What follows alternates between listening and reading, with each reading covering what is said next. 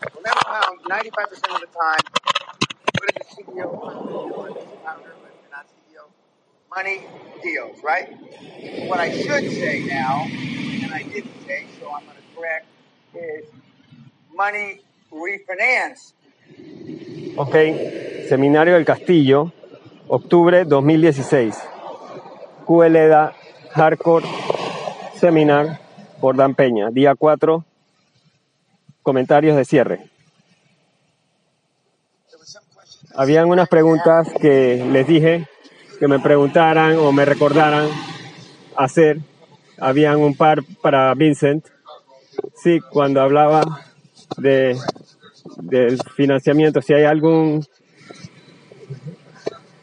gancho, lo que me está preguntando es cuál es el truco. ¿Cuál es el truco? Es realmente lo que me estás preguntando. ¿Recuerdas 95% como cuánto no es cinco- 95% del tiempo que tienes que hacer es el fundador, es buscar tratos y dinero. Lo que debí decir y lo que voy a corregir es, es trato, mo- eh, dinero, refinanciar y tratos, porque vamos a tratar de refinanciar siempre. Por ejemplo, Greg compra ABC, lo que sea. Okay? He's talking to 20 Está hablando con 20 instituciones financieras. Vamos a hacerlo fácil. 26. 26. A hace el trato. A hace el trato. Le has hablado de A a la Z sobre el trato. Así que vas, vas a B o al C o a la Z y tienes que refinanciarlo, porque ellos van a refinanciar y le van a tomar meses refinanciar. Y para ese momento ya has pasado todos los procesos, sistemas, y has añadido valor, etcétera, y has llenado model.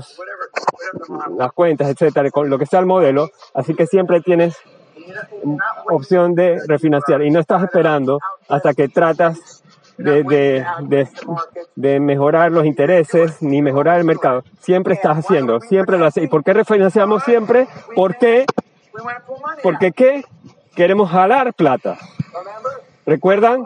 No somos como los pendejos de los que estamos comprando. Esos tipos han trabajado toda su puta línea en, su- en sus centavitos, a sus huesos, para vendérselo a un morón y ser ricos. No, como nunca jalaron trato de su trato, quieren hacerse ricos de un trato. Bueno, nosotros vamos a jalar de cada transacción y, y de esa transacción no vamos a sacar dinero. No uno, no dos, no tres veces, pero tan- tantas veces sea como sea legal. Vamos a fina- refinanciar por siempre. Eso es una exageración, por siempre, pero vamos a refinanciar. Y si tenemos ciertas propiedades, ciertas adquisiciones, les digo, los primeros días de financiar la segunda adquisición, estamos financiando la, adquisición de hace cinco años y por eso los bancos nos aman, porque estamos creando tarifas legales. Y no discutan con los bancos cuando dicen que tienen una tarifa de adquisición. Coño, ¿qué ha cambiado hace 15 meses? Esa es la, la actualización de tal cosa. ¿Por qué tengo que pagar otra tarifa? No pelees de esa estupidez. Paga los, las tarifas. No, no pelees por las tarifas ¿eh? y entonces te amarán. Y no estoy su- sugiriendo que hagas, sugiriendo que hagas algo ilegal, pero Vincent viene y quiere refinanciar la adquisición número 6. Ah, mándame el papeleo, eh, lo haremos de una vez. De una vez. Y luego, si tienes una buena relación, como cuando tú mencionaste esta mañana de que podemos hacer esto non-recourse.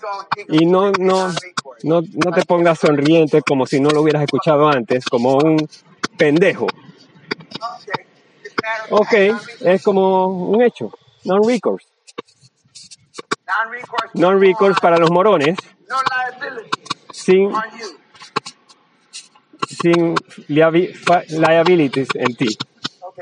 Así que siempre estás refinanciando, sin riesgo para ti.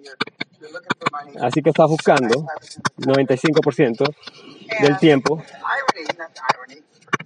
Y la ironía es que parte de que cuando estás buscando de tratos siempre vas a encontrar financiamiento adicional y cuando estás buscando financiamiento adicional estás encontrando tratos porque se, se, se, convierte en una profecía que se va cumpliendo y, y vas a estar corriendo casi siempre.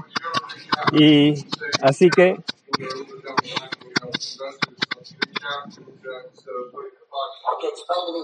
explícame lo que tú piensas que es rica.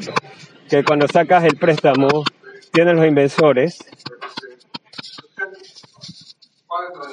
5 millones de capitalización, tú refinancias, refinancias todo el proyecto. Estás hablando tú de, de 10 o 20 diferentes tratos.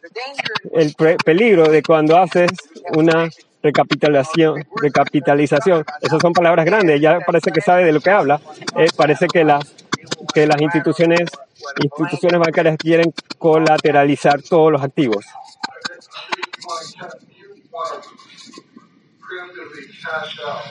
quieres el cash out, pero está bien, pero, pero tienes que refinanciar todo el trato para hacer esto. Tú, tú le llamas recapitalización, pero tienes que refinanciar.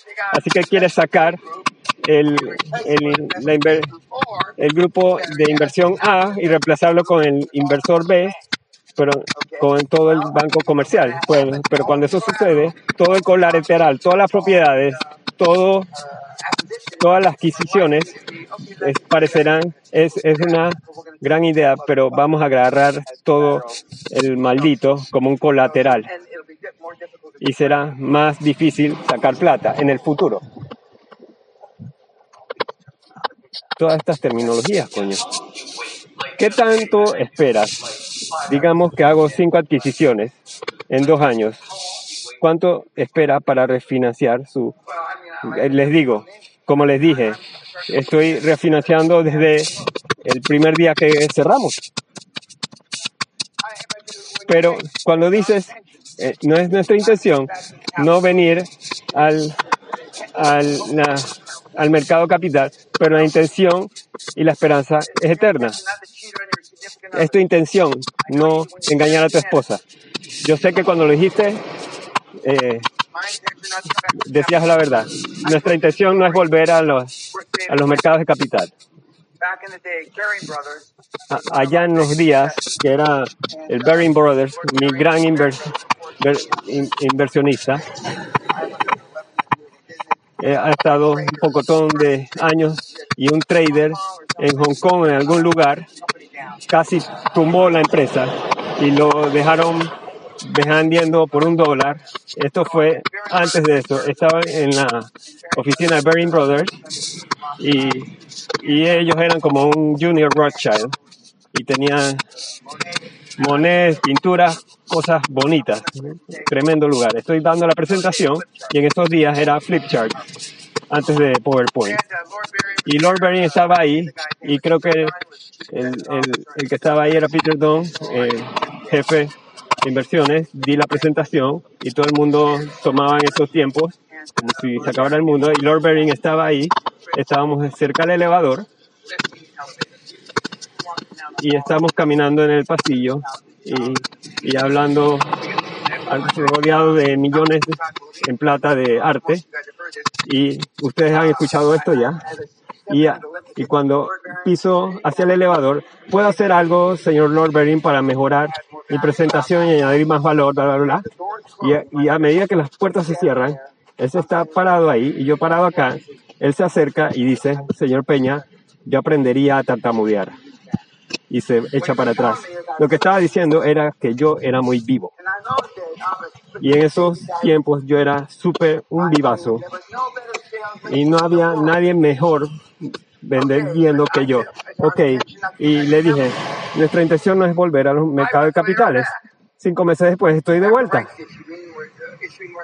Estamos sacando más acciones.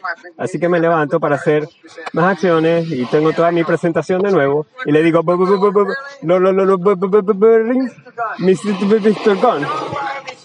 Y no me digan nada de que me estoy burlando de gente que tartamudea. Jódanse. Bueno, uh. Uh, y se levantaron, Gon se levantó y dijo, se rieron y dijeron, vamos a tomar nuestros derechos, tomemos almuerzo. Estaban diciendo que era yo una persona muy joven, que era muy viva, y lo tomé en serio. Pero ninguno de ustedes tendrán ese problema, tal vez algún día, pero no hoy. Y, pero practicaba, practicaba, practicaba. Les digo, las horas, las horas de salario mínimo por las cuales yo practiqué. Yo era re- relativamente joven, un, un orador de clase mundial. Yo llenaba salones y me tiraban cosas porque pensaron que era una persona, un de mierda. Pero tú para siempre estás trayendo plata, para siempre, siempre, siempre. Y es lo opuesto a lo que te enseñan en las escuelas de negocios, que debes hacer esto, todo esto. Es pura mierda. Primero que todo, Fred Smith de. De Federal Express Knows how to run a business after 40 fucking years. no sabe cómo uh, eh, eh, andar un negocio después de 40 become años y se convirtió en un líder y manager. Pero ciertamente no porque salió de una escuela de negocios. Lo que, ¿qué piensas que tú serás un gran hombre de negocios, un líder? Así que siempre tratas de refinanciar. Eso fue la respuesta. Tú mencionas que, que sigues volviendo a ellos. Ellos querrán cross lateralizar. Trabajarás con diferentes bancos. Tú, cuando digo un banco, tú tendrás un grupo de bancos, porque un banco puede hacer 5 o 8 millones y a medida que es más grande, va a haber un sindicato a ese grupo de bancos. Uh, Y tenemos 3 a 5 bancos que yo no, no diría que fun- fundaron, fondearon lo que hacíamos, pero no teníamos problema commercially. eh, levantando dinero comercialmente. Pero tú quieres más de un banco. Pero recuerda, estás hablando con 20 bancos, 40 bancos o lo que sea. Nunca. uh. Uh, Es como, Si- uh, who's the one that married ¿quién es la que se cas- casó con el rey y abdicó en el rey de England? La mujer, bueno, ella dijo que no podía ser muy delgado o muy rico. Nunca podías tener muchas instituciones financieras. Ya? Así que quieres tener varios conductos.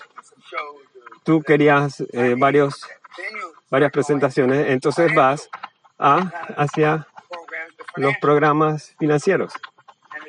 Y es más 300 fácil hacer, encontrar a 300 personas en un salón en un día, que lo que es uno por uno. Pero, de nuevo, los niños lo hacen de esta forma, así que probablemente pueden contestar o tienen contactos con muchos. Pero nunca vas a estar haciendo 50, 80 deals on the billones tratos en el Internet. Ese es el punto que se me olvida eh, mencionar en el seminario. Eso nunca sucederá. Así que para ustedes, mierditas, que están asustados de hacer uno a uno, You will never háganse be obrecitos. a Nunca vas a ser millonario haciéndolo en el puto Internet. Eso no va a suceder. Así que mejor te acostumbres a hacer presentaciones. Tal vez puedas hacer unas adquisiciones pequeñas donde haces interacciones, pero no podrás hacer tratos grandes, porque los tratos grandes quieren ver el color de tu piel, el color de, de tus ojos. Así que si quieres hacer varios millones, then you can- you can probably get away with it. tiene, puedes salirte con la tuya, con el Internet, pero si quieres hacer los grandes, grandes tratos, y, y de eso trata QLA, es crear en- de 3 a 7 años, Do everything right, 3 a 7 años si lo haces bien, 3 si lo haces bien, 7 años si lo haces mal. la misma cantidad de riqueza que es creada en una generación, a medida como quieras medir la generación en 20, 25 años. Ok, gracias YouTube.